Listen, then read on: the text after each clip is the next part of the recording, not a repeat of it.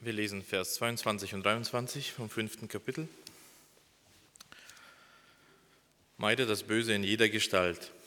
Er aber, der Gott des Friedens, heilige euch durch und durch und bewahre euren Geist samt Seele und Leib unversehrt, untadelig für das Kommen unseres Herrn Jesus Christus.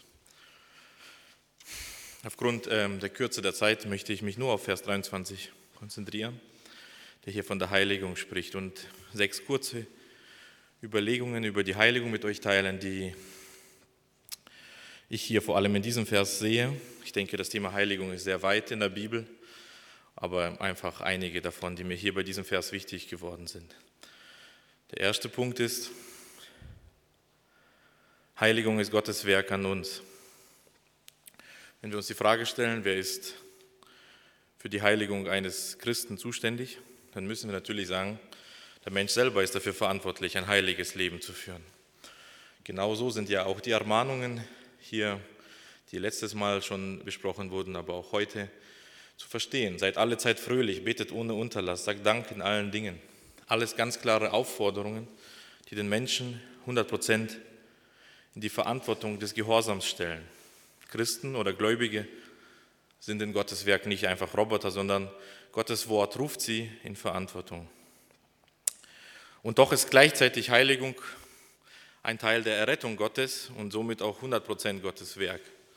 Ich denke, eine Überbetonung der einen oder der anderen Seite wird uns entweder zur Gesetzlichkeit oder zur Gesetzlosigkeit führen. Beides wäre nicht geistgewirkt, sondern fleischlich gewirkt. Und wenn wir das so, eben diese 100% von beiden sehen, 100% Gottes Werk, 100% auch unser Werk. Ich glaube, das, das ist eine gewisse Reife äh, des Verständnisses auch vom Worte Gottes und auch von, von diesem Thema der Heilung, das sehr wichtig ist, das zu verstehen, dass wir einerseits nichts können, wenn wir nicht in Christus bleiben. Und doch wir sind, die aufgerufen sind, in Christus zu bleiben. Richtig? Schaffe, dass ihr selig werdet mit Furcht und Zittern.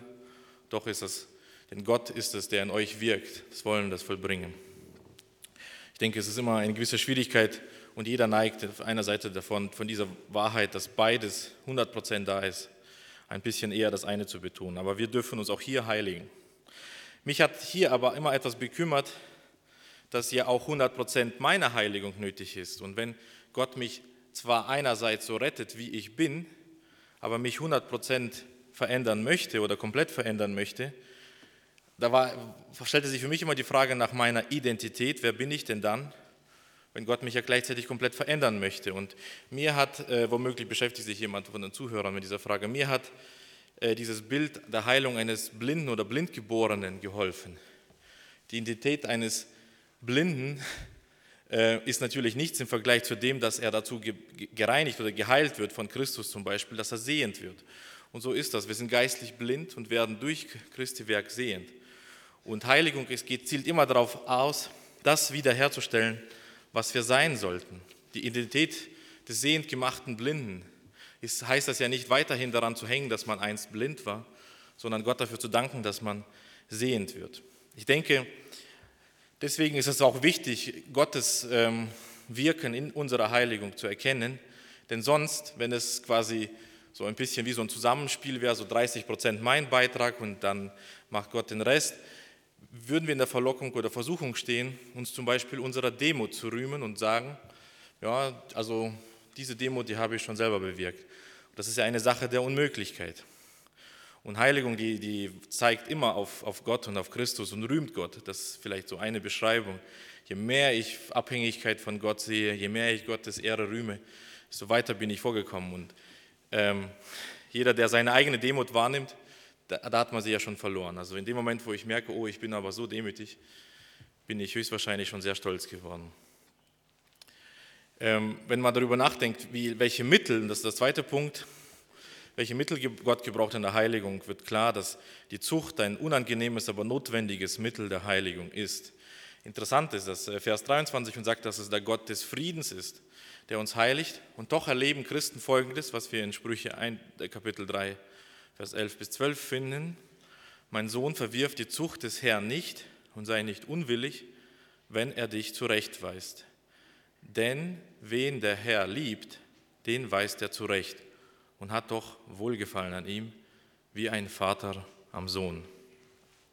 Wenn Leid, Anfechtung und Prüfung selbst Jesus Christus, den Sohn Gottes, zur völligen, völligeren Reife brachten, dann dürfen wir diese gleichen Methoden auch an uns selbst erwarten.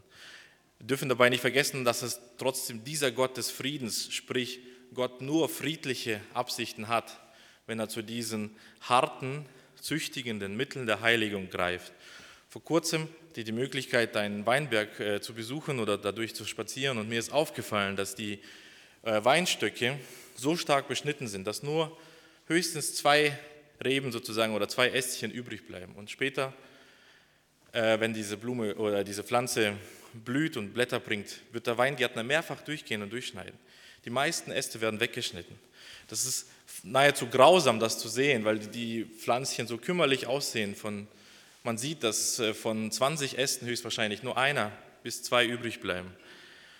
Und äh, das ist ein Bild dafür, wie Heiligungsarbeit von Gott aussieht, dass Gott wirklich äh, hart zuschlagen meint, so kann er sich für uns anfühlen, und doch nur in der Absicht, dass unsere Fruchtbarkeit zu seiner Ehre gesteigert wird.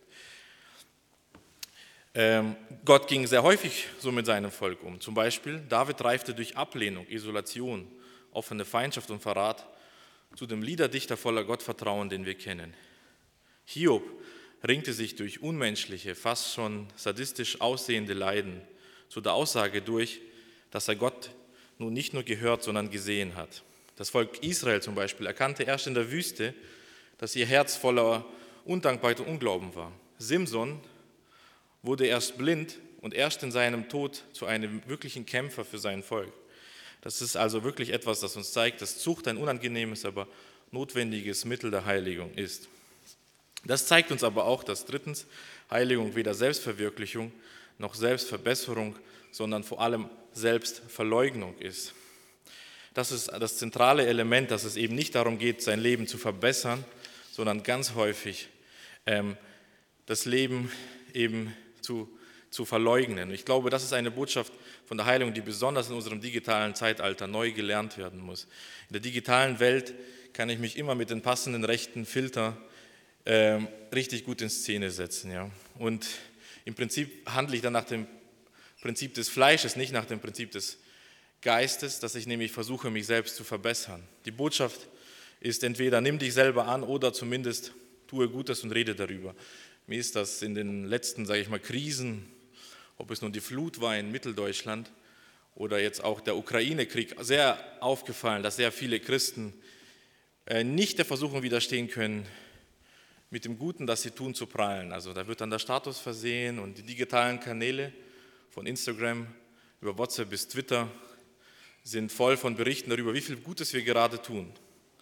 Doch damit handeln wir ganz eindeutig gegen das Wort Christi, der uns davor warnte, wenn wir das tun, um von anderen gesehen zu werden, wir unseren Lohn schon bekommen haben. Und obwohl hier wirklich etwas Gutes, Gutes getan wird, findet doch keine Heiligung statt, weil Heiligung immer gebunden ist an den Gehorsam unter Gottes Wort. Und da werden wir eben erleben, da kommt diese Selbstverleugnung, dass Gottes Wort sehr häufig das will, was wir selber, was ich selber nicht will. Diese Beschneidungsarbeit findet ein. Und deswegen ist in der Bibel sehr viele Metaphern vom geistlichen Kampf verbunden mit diesem Thema der Heiligung, dass ein geistlicher Kampf zwischen Geist und Fleisch stattfindet und das Fleisch begehrt wieder den Geist. Und das ist, stellt uns die Frage, was haben wir heute, was haben wir die Tage, diese Woche, diesen Monat, dieses Jahr genährt? Das Fleisch oder den Geist? Wer führt aktuell in unserem Leben das Siegesbanner? Das Geist, äh, der Geist oder das Fleisch? Der vierte Punkt ist, dass Heiligung immer auf den ganzen Menschen abzielt. Vers 23 sagt uns, Gott heilige euch durch und durch und bewahre euren Geist samt Seele und Leib unversehrt. Bedeutet, dass es keine Bereiche in unserem Leben gibt, ob Leib oder Seele, ob Gedanken oder Gefühle, ob Trachten oder Sinnen, ob Emotionen, ob, ob einfach unser Wille, die nicht erneuert werden und von der Herrschaft der Sünde gänzlich befreit werden in der Herrlichkeit. Und das ist ein Kampf, den wir jetzt schon beginnen. Und ähm, hier gibt es immer die Tendenz, dass man in der Heiligung sich auf einen bestimmten Bereich konzentriert. Äh, manche beschränken Heiligung so gut wie nur auf leibliche Dinge, manche nur auf innere Dinge, auf Emotionen oder auf ähm, zum Beispiel Neid, Zank und solche Dinge. Und wir merken, dass der Mensch eigentlich immer eine Einheit ist und Heiligung immer eben den ganzen Menschen betrifft. Und eine ganze Menge der Probleme in der Gemeinde Gottes entsteht dadurch, dass man bestimmte Lebensbereiche überbetont. Zum Beispiel gab es bei den Kolossern, die welche, die dachten, Heiligung ist, bedeutet vor allem ein strenges Einhalten von Essensregeln. Bei den Galatern dachte man, man müsste möglich so sein wie die Juden, dann ist man heilig. Bei den Ephesern gab es welche, die dachten, Ehelosigkeit ist, gilt es zu wahren.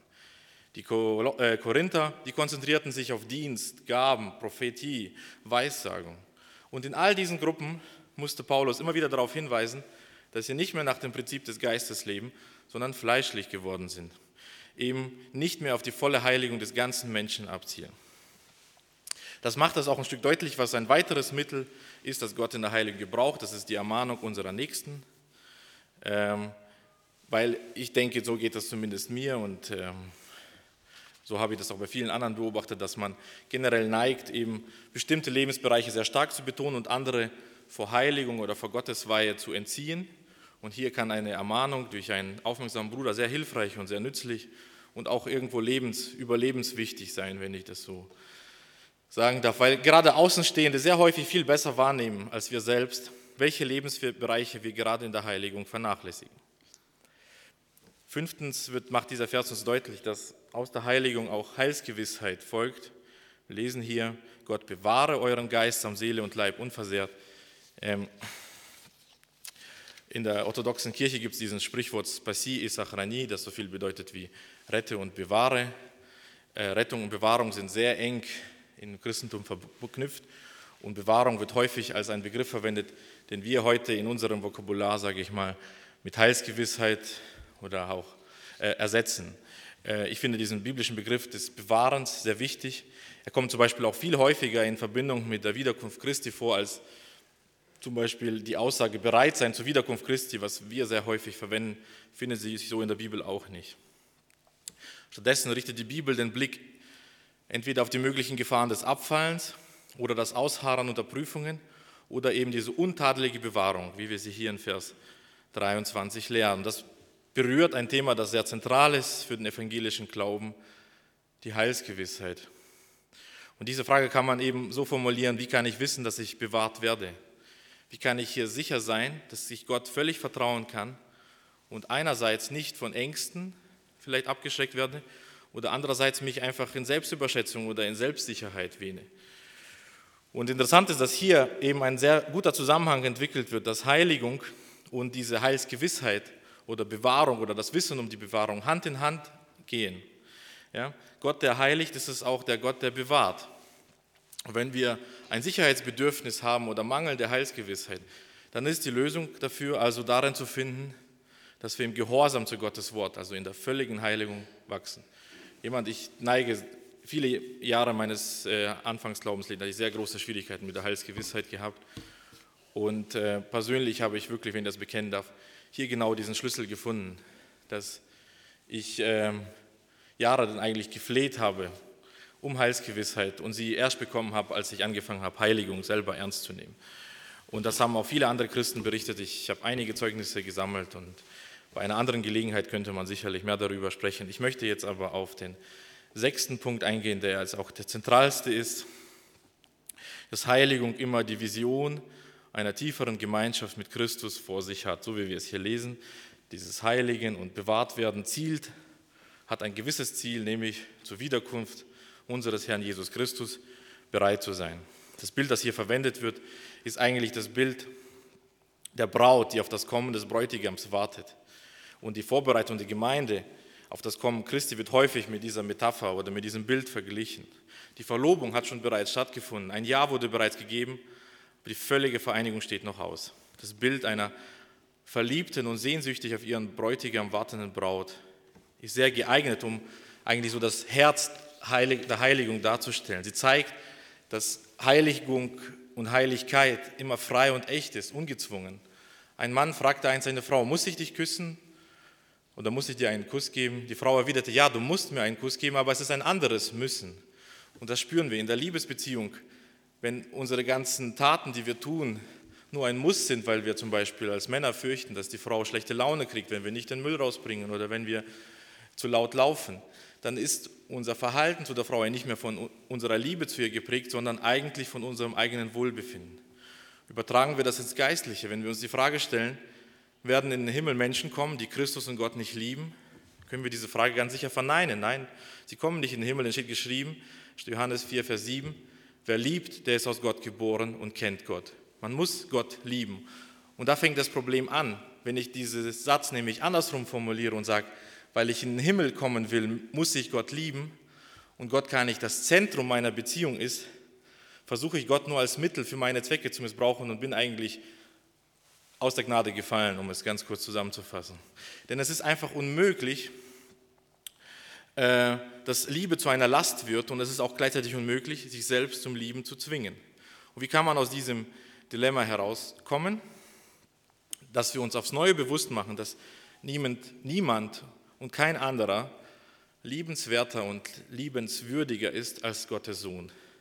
Wenn ich mich also frage, wie ich in der Heiligung oder in dieser Liebe zu Gott, um ein Element der Heiligung auszuwählen, wachsen kann, dann zeigt die Bibel uns auf das Kreuz. Die Schrift fordert unsere kalten Herzen auf, zu Christus zu kommen, ihn kennenzulernen, seine Liebe tiefer zu erfahren, zu erkennen, dass er ein guter Hirte ist, der sein Leben lässt für die Schafe. Und in diesem Kennenlernen Jesu kann unser Herz entzündet werden von der Liebe Gottes. Das zeigt einfach, dass Heiligung oder vor allem, wenn man die Früchte des Geistes betont, wo ich heute ziemlich darauf abgezielt habe, immer nur eine Frucht ist, von dem das Ziel aber die Erkenntnis Christi ist oder diese Vereinigung mit Christus, eben diese Bereitschaft auf die Wiederkunft Christi. Also jemand reift in der Heilung und wächst in der Heiligung, wenn er in der Erkenntnis Christi weitergeht, wenn seine Beziehung zu Christus tiefer vertieft wird oder wenn man das so ausdrücken möchte, wenn er immer ähnlicher wird wie Christus. Deswegen ist ein Nachjagen nach der Heiligung das gleiche wie ein Suchen von Jesus. Ich möchte abschließen mit einem Zitat von Johannes Calvin, der einst sagte, wer nicht mit Christus allein zufrieden ist, sucht nach etwas, was weniger als absolute Perfektion ist. Vielen Dank fürs Zuhören. Amen.